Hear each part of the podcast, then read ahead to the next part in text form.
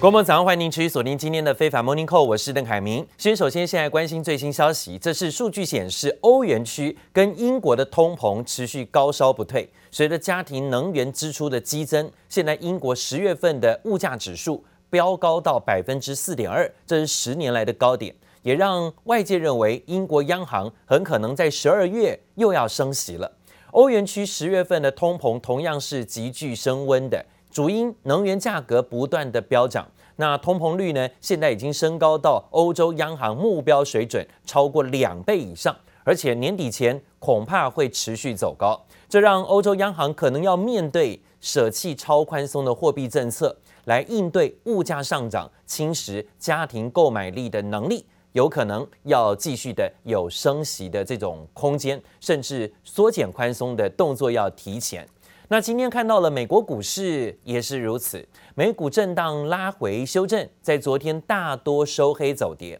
道琼指数跌了两百一十一点，幅度有百分之零点五八，纳斯达克指数跌了五十二点，幅度百分之零点三三。那费半指数呢？前两天大涨后，今天拉回，跌幅百分之零点七二。还有 S M P 五百种指数呢，也在创新高前又回测了啊，下跌十二点，小跌幅度百分之零点二六。美国股市大多收黑，大型的零售商财报是很强劲的，但是却造成股市的压力。为什么呢？因为投资人呢、啊。把财报利多的强劲啊，注意力转移到了企业主管提到的通膨疑虑。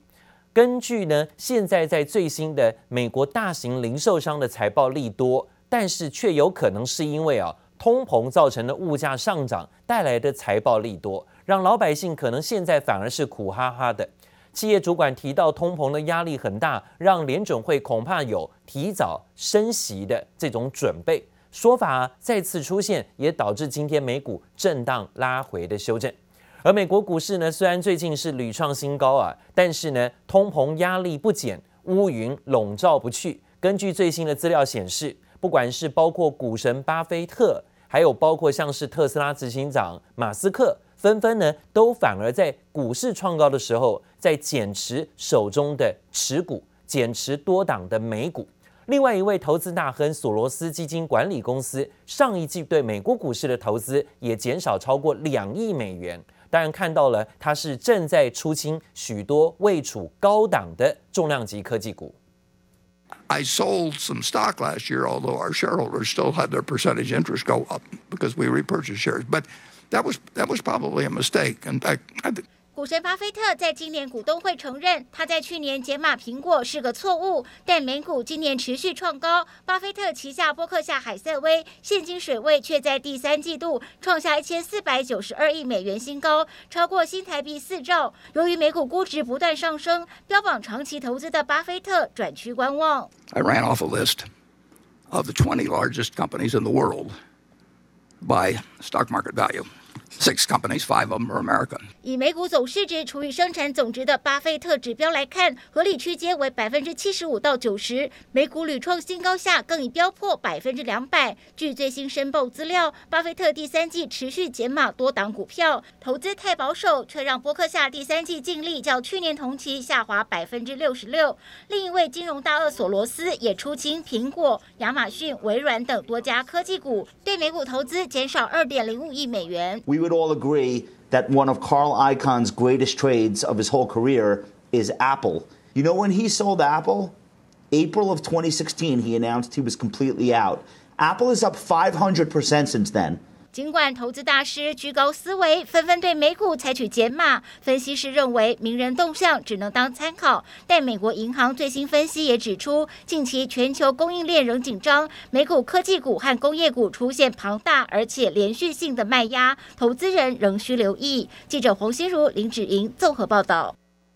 美国股市昨天震荡拉黑，今天呢，美国期货盘啊涨跌互见。道琼期小跌开出，但是纳斯达克跟标普期指稍见止稳，尤其是纳斯达克指数呢出现了反弹。美国科技大厂辉达最新公布的财报，营收呢有七十一亿美元，高于预期的六十八亿美元，比去年同期成长百分之五十，EPS 是一点一七美元，同样优于预估的一点一一美元，也比去年同期成长了百分之六十。消息一出，辉达在盘后的股价呢上涨幅度有百分之五的幅度啊。今年以来，现在可以看到已经大涨超过百分之一百二十四了啊。辉达在今年的一个涨势表现相当的抢眼，幅度有超过了一倍之多。NVIDIA 的盘后股价也维持着上涨，这对于今天台股当中啊相关元宇宙概念啊题材上应该也都有持续受惠。辉达表示呢，目前需求已经大大超过供给，特别是深受游戏玩家喜欢的显卡。另外呢。辉达也公布旗下资料中心营收是二十九亿美元，比去年同期啊的十九亿美元，足足多了十亿美元之多。预期接下来本季营收有机会达到七十四亿美元，高于分析师预估的六十八亿美元。另外呢，则看到了电动车的市场，现在呢是相当的蓬勃，好像是一个新创的事业，未来呢也当然可能需求更多了啊。电动车个股的部分呢，最近也是锐不可当，投资人急切的在寻找看有没有下一个特斯拉，因为特斯拉股价飙到天高了啊，所以呢，现在想找有没有新的电动车概念股，生怕错过啊投资电动车新创公司的赚钱机会。像今天资金最近呢就大举压住相关的新创公司，包括像 r e f r a n 市值在礼拜二一举超过了。福斯汽车，如果再加上稳坐全球最大车商的宝座，市值持续有可能创高的特斯拉，现在电动车呢形成了有三强鼎立的局面。地里极速奔驰，美国电动车 Rivian 近期受投资人热烈追捧，股价从上周挂牌连涨五天，十六号中场收在一百七十二点零一美元，上涨百分之十五点一六，市值来到一千五百三十亿美元，挤下福斯成为全球第三大车厂，市值仅次于特斯拉以及 Toyota。A lot of retail interest in this stock because I was checking out Fidelity's retail orders by category, uh, by ticker, Rivian. Lucid and Tesla, those are the top three tickers that retail investors are trading. 根据彭博报道，电动车股票成为美国投资人焦点。过去一周累计买进价值三点七八亿美元概念股，让 Rivian 稳坐美国市值最大的零营收公司。Rivian 它上涨的最主要的原因，是因为大家期待它会是下一个翻涨十倍、翻涨二十倍的一个特斯拉，所以现在市场的情绪、市场的资金都进去来加码这个股票。万达分析师也分析，散户不知道马斯克出售特斯拉股票是否告一段落，因此 Rivian 变成电动车股新宠。不过，也有市场策略师示警，这可能是泡沫悄悄回到市场的现象。未来在 Rivian 在它扩产的这个过程中，一定不见得是那么顺利的，市场就会有失望的情绪。所以在这个 moment，它股价已经被炒得很高的时候，未来其实你就要注意到，一旦它有不符合市场的那种高度期待的状况之下，它就会一定会出现一个。不小的修正。美股达人 Mula 认为，像这类股价暴涨的妖股，随时可能会面临大震荡，所以建议投资人不要看到急涨就追进，还是要留意相关风险。记者黄松站台北采访报道。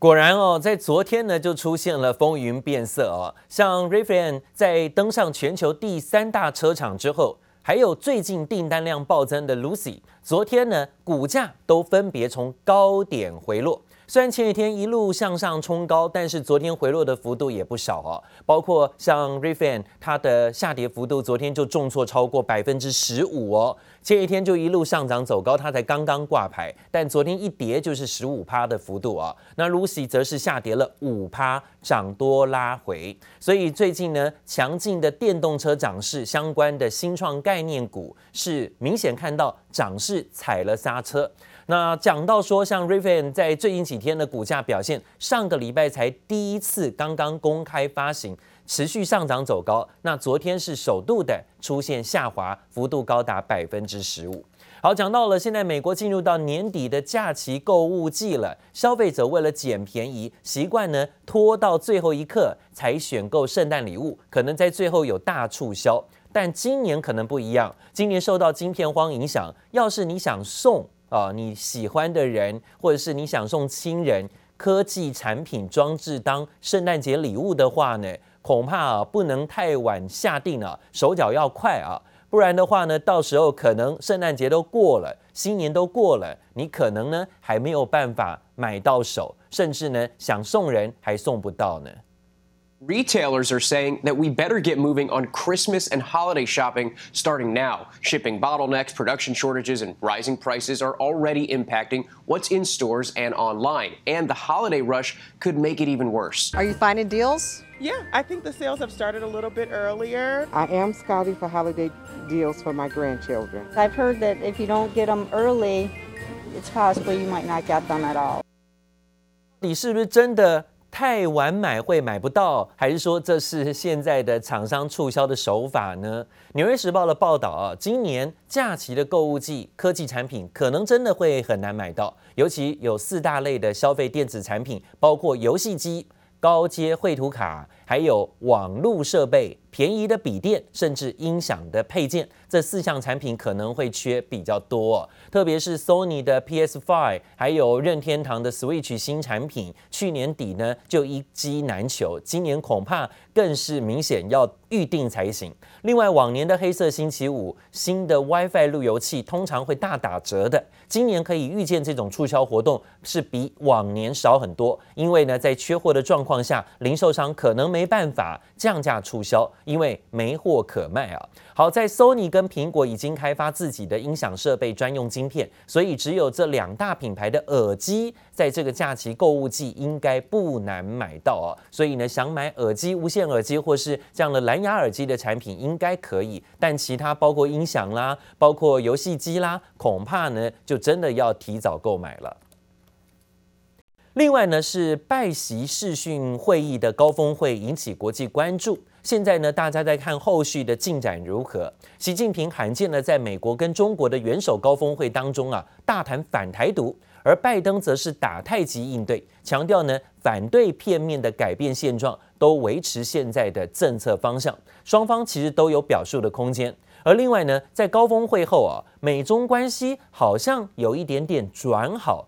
毕竟面对面嘛，啊，见面三分情嘛，不像之前呢陷入冰点的情形。这年底啊要召开所谓的民主高峰会，明年初又有北京的东京奥运等等的外交角角力战，可能还有戏可看。高峰会之后呢，美中的甜蜜期能够维持多久还有待观察。不过这次可以看到了，拜习视讯高峰会啊，只达成了继续协商的共识。而且这次的会谈似乎是美方特别主动，中方呢一贯的冷调处理啊，所以看起来呢，在这样的情况之下，的确啊，时间还有包括现在的一个条件，好像站在中国这一边。经济学家说呢，这正是美中之间最想取得的成果，就是希望呢能够啊继续谈判，有更好获得更大利益的空间。替两国建立更稳固的关系基础，双方也承诺继续合作，保持沟通。接下来的关注重点就是关税谈判了。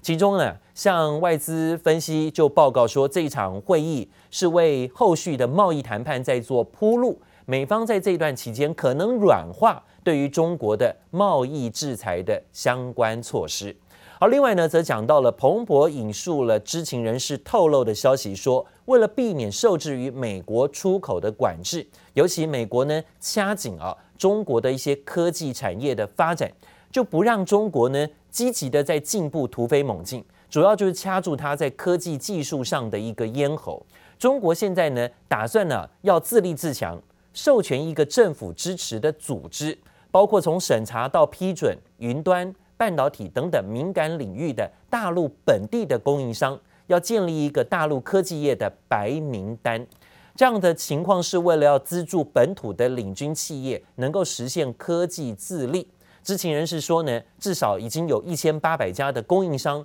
被邀请加入，包括个人电脑、晶片、网络、软体的领域。而这份白名单的成员跟目标呢，给了北京有更多杠杆。在敏感的领域取代外国的科技公司，为的就是要摆脱美国处处限制，甚至呢不断钳制住中国的科技产品拿到高科技的产品相关的技术。现在呢可以看到这份白名单有机会加快帮助啊中国本土的领军企业实现科技自立，来克服美国在网络还有包括对于晶片的实施制裁。好，另外呢，也讲到了，在刚刚落幕的拜习会之后啊，美国的副国务卿雪曼随即在今天要跟日本跟韩国的高层召开三方会谈，要强化呢跟日本、韩国的盟友关系。好，副国务卿雪曼表示，他进行超过三个小时的对话，其中谈到也有说到有关于台海和平稳定的重要性。South Korea's Vice Foreign Minister Choi Jong-gun held talks with his U.S. counterpart Wendy Sherman in Washington. The U.S. State Department also released a statement saying that Sherman and Choi reaffirmed the U.S.-Korea alliance as the linchpin of peace, security, and prosperity in the Indo-Pacific region and beyond. 美国的雪曼副国务卿跟日本的外务省事务次官森健良，还有南韩的外交第一次官叫做崔中建，在华府召开三方高层会谈。这是三个人在东京会谈之后第二次举行外交副部长层级的会谈，也强调呢要坚持南海航行自由，甚至。谈论到了一系列的经济安全还有区域的问题哦，还说会反对损害国际秩序的行为，似乎呢三方合作谈判好像有点在剑指中国。